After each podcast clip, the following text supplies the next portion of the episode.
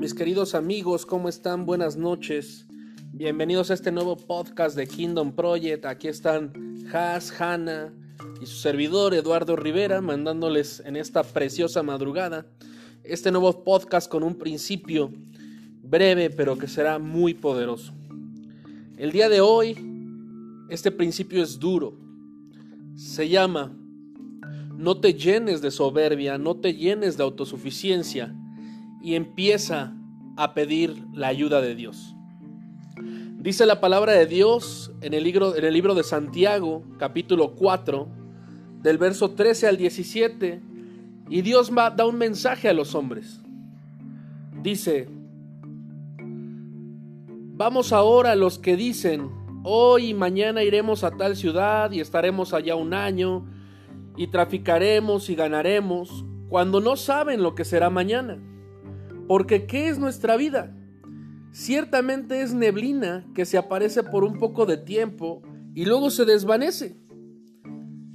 En lugar de esto deberías decir, si el Señor quiere, viviremos y haremos esto o aquello. Pero ahora se jactan en vuestras soberbias y toda jactancia es mala. Entonces, mis queridos hermanos, el día de hoy vamos a aprender un principio.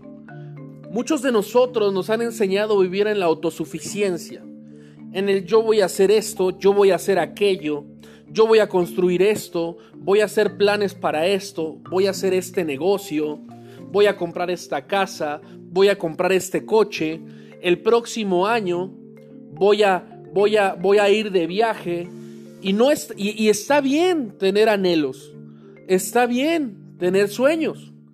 Pero tenemos que recordar algo, mis queridos amigos. Nuestra vida es como un suspiro. Sobre todo en este tiempo de la pandemia, hemos podido reconocer lo vulnerable que somos como seres humanos. Nos damos cuenta que de repente alguien ya no puede estar, nuestros seres humanos ya no pueden estar, que los sistemas de salud, de economía que veíamos tan seguros, se pueden desplomar muy fácilmente. Nos damos cuenta de la futilidad, de la fragilidad de nosotros. Y quiero que entendamos algo, mis queridos hermanos.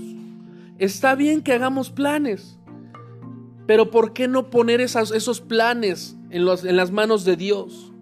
Y decir, Señor, yo quiero hacer esto. Pero si tú quieres, ayúdame, lo pongo en tus manos.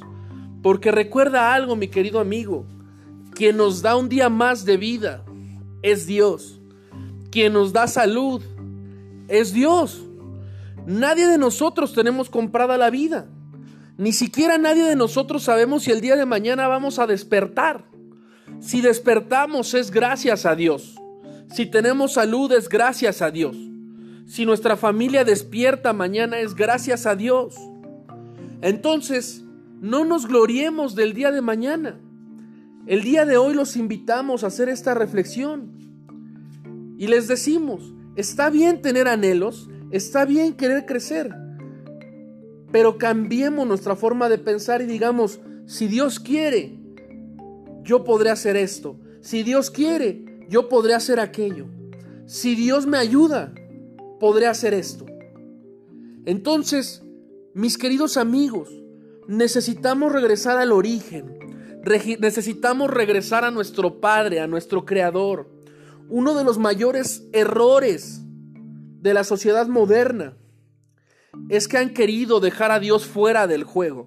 Han querido dejar a Dios fuera de las escuelas, fuera de la economía, fuera de los sistemas. Y yo te voy a decir algo el día de hoy, amigo. Si tú quieres que tu vida cambie y que mejore, Incluye a Dios a tus planes. Incluye a Dios a tus planes y toda tu vida cambiará. Has, Hannah y yo te bendecimos en el nombre de Jesús y te lanzamos un reto. Reflexiona todos esos planes que tienes y en los cuales no has incluido a Dios. Y te invitamos a que el día de hoy hagas una pequeña oración y digas, Señor, estos son mis planes pero tú qué dices? Me pongo en tus manos. Dios te bendiga y nos vemos en la próxima.